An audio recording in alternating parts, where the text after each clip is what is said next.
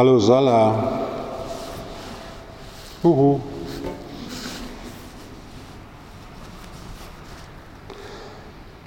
Liebe Melanie und liebe Bianca, wenn man so hineinkommt in eine Familie, wenn man so hineinkommt in eine Familie, ist es wie ein fremdes Land betreten. Wenn man hineinkommt in eine Familie, dann heißt das aufgeben, was einem in der Vergangenheit Sicherheit gab und Neues ausprobieren. Lieber Salah als jüngsten Vertreter der Familie, eure Oma war für mich eine Frau, die auf eine Menschen grundsätzliche Frage eine Antwort gelebt hat. Eine Frage, die in allen Jahrzehnten auftaucht und die in jedes Menschen Biografie auftaucht.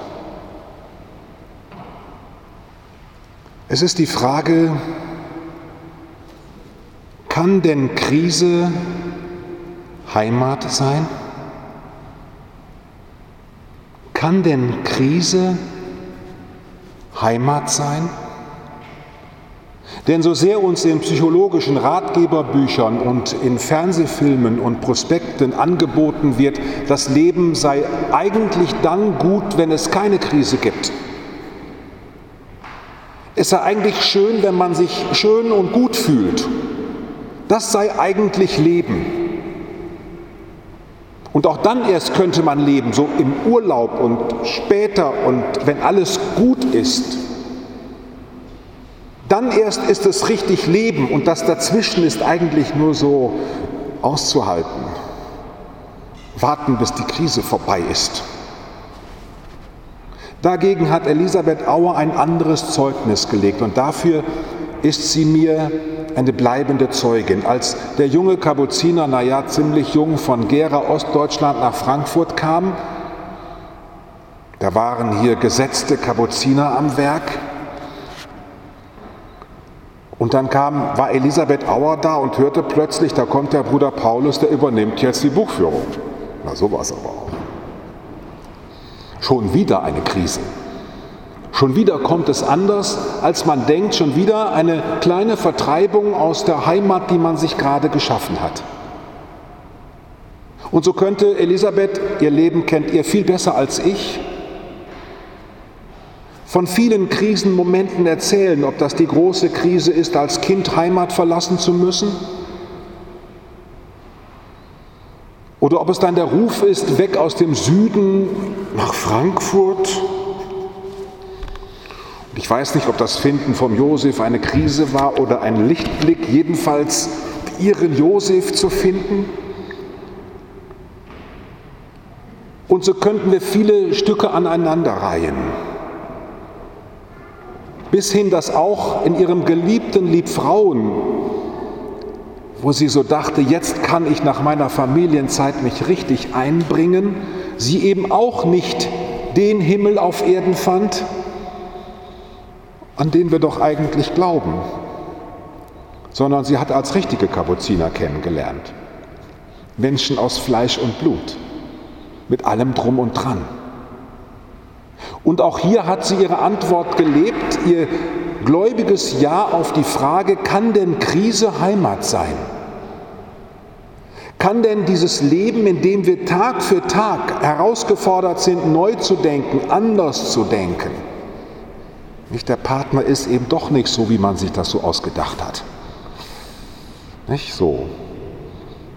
Das Kind, das man angenommen hat, wunderbar. Und dann kommen wieder neue Fragen auf. Kann denn Krise Heimat sein? Und Elisabeth sagt, ja, Krise kann Heimat sein, weil Gott in Jesus Christus unser ständiges Fragen und Aufbrechen müssen und aufgebrochen werden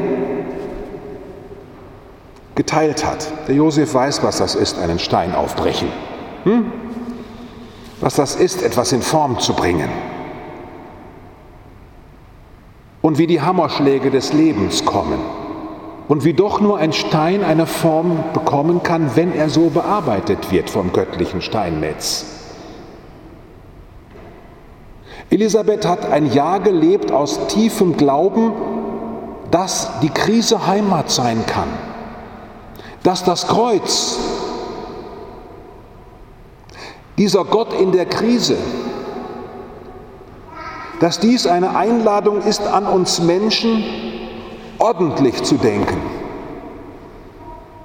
Der Versuchung zu widerstehen, es mit schnellen Entschlüssen, mit schnellen Dingen und Klicks, es sich schön zu machen, dieser Versuchung zu widerstehen, sondern den langen Atem zu üben in einer Ehe.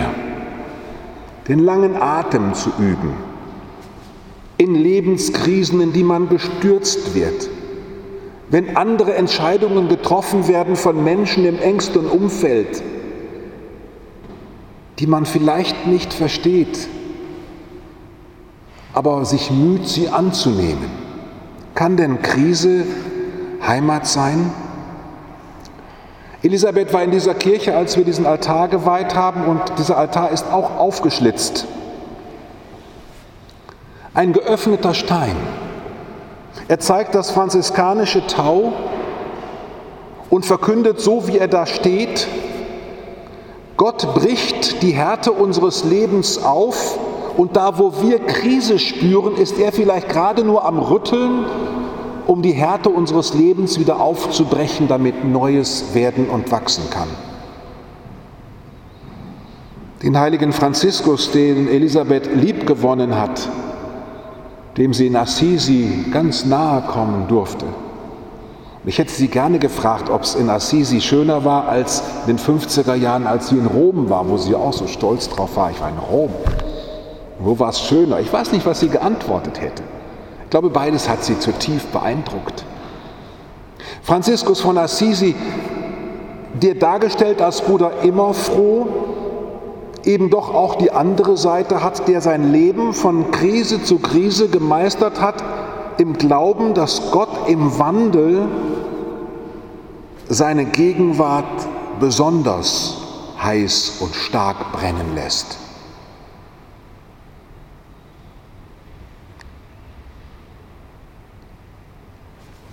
Am Tag der Beerdigung von Elisabeth Auer tun wir dies in einer Zeit, in der auch die Kirche in einer Krise ist Gläubige und Nichtgläubige sich fragen, wo geht die Wanderung hin? Lohnt es sich noch mitzugehen? Ist das hier ehrlich, was wir machen, oder ist das nur ein frommer Popanz? Ist das noch echt? Und wenn wir Elisabeth fragen würden, was sie denken würde zu all diesen Krisen, dann würde sie sagen, ja, die Krisen gibt es, aber ich halte fest an meinem Glauben und würde mich dabei anlächeln. Und würde mit einer Hoffnung mich anschauen, die aus diesem Glauben herauskommt und aus der wir als Schwestern und Brüder leben. Denn wir sind Kirche und Volk Gottes nicht wegen unserer Leistung und schon gar nicht wegen der sogenannten Leistungsträger, sondern weil Gott in uns eine Hoffnung gestiftet hat, die der Tod nicht auslöschen kann. Elisabeth Auer hat diese Liebfrauenkirche geliebt und hat in ihr viele Gottesdienste mitgefeiert. Als sie geboren wurde, war der Glaskünstler dieser Kirche, Wilhelm Geier, auf der ersten Höhe seiner Schaffenskraft, wurde von den Nazis verfolgt, stand vor dem Kriegsgericht vor Freisler, wurde nicht zum Tode verurteilt er stand vor Gericht, weil er den Geschwistern Scholl, deren Geburtstag wir soeben gefeiert haben, in München seine Druckmaschine zur Verfügung gestellt hat für die Flugblätter der Weißen Rose. Und Pater Titus hat dann nach dem Krieg diesen Künstler hergeholt, der mit seiner Kraft diese Fenster in die Liebfrauenkirche eingebaut hat. auch zum Zeugnis dafür, kann denn Krise Heimat sein? Ja. Wenn wir Gott die Glasscherben unseres Lebens entgegenhalten, wenn wir ihm die Bruchstücke, die unser Leben manchmal gelingen lässt, aber manchmal auch misslingen lässt, wenn wir sie ihm hinhalten und wenn er sein Auferstehungslicht durchleuchten lässt, wenn wir daran glauben, dass dieses göttliche Licht alles dunkel durchstrahlt bis in den Tod, sodass es dann zu einer Auferstehung werden kann, dann kann auch eine Krise einem zur Heimat werden, nämlich zum Hoffnungsort, der einem noch mehr Hoffnung üben lässt. Und Elisabeth ist die letzten Jahre jetzt sehr, sehr auf diese Hoffnungsfolter gespannt worden. Entschuldigung dieses Wort. Aber ich weiß, wie sie gelitten hat. Ihr wisst das noch viel mehr.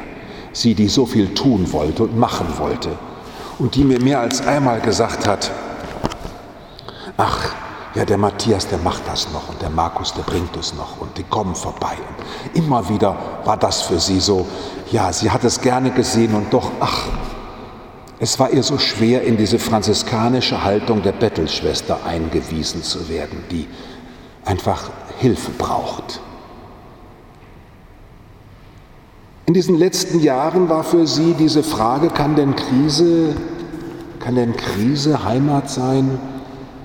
Heimat vertrieben zu werden aus der Gesundheit und aus der Sicherheit. Sie war so glücklich in ihrer Eigentumswohnung. Endlich, mein Zuhause.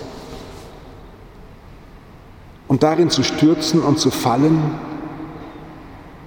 und fast, wir dürfen es an dieser Stelle sagen, ich denke, Emanuel, du bist einverstanden, ein bisschen unwürdig herausgetragen zu werden irgendwohin.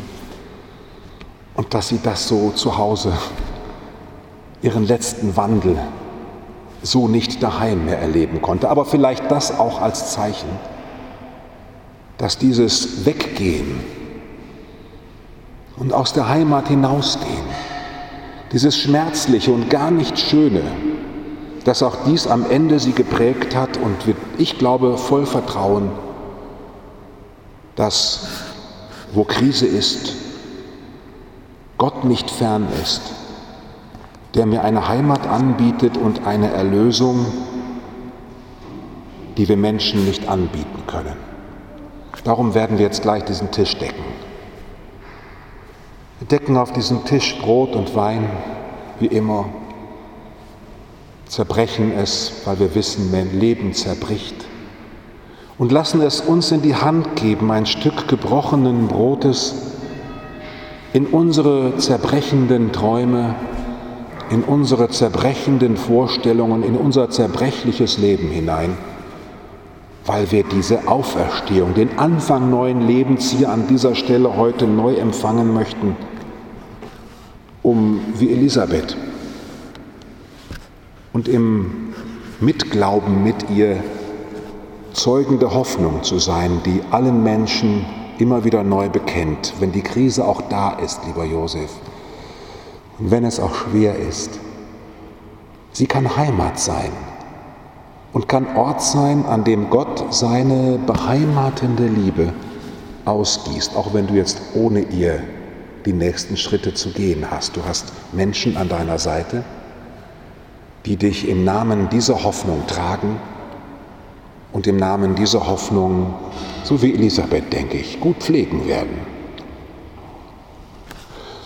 Amen.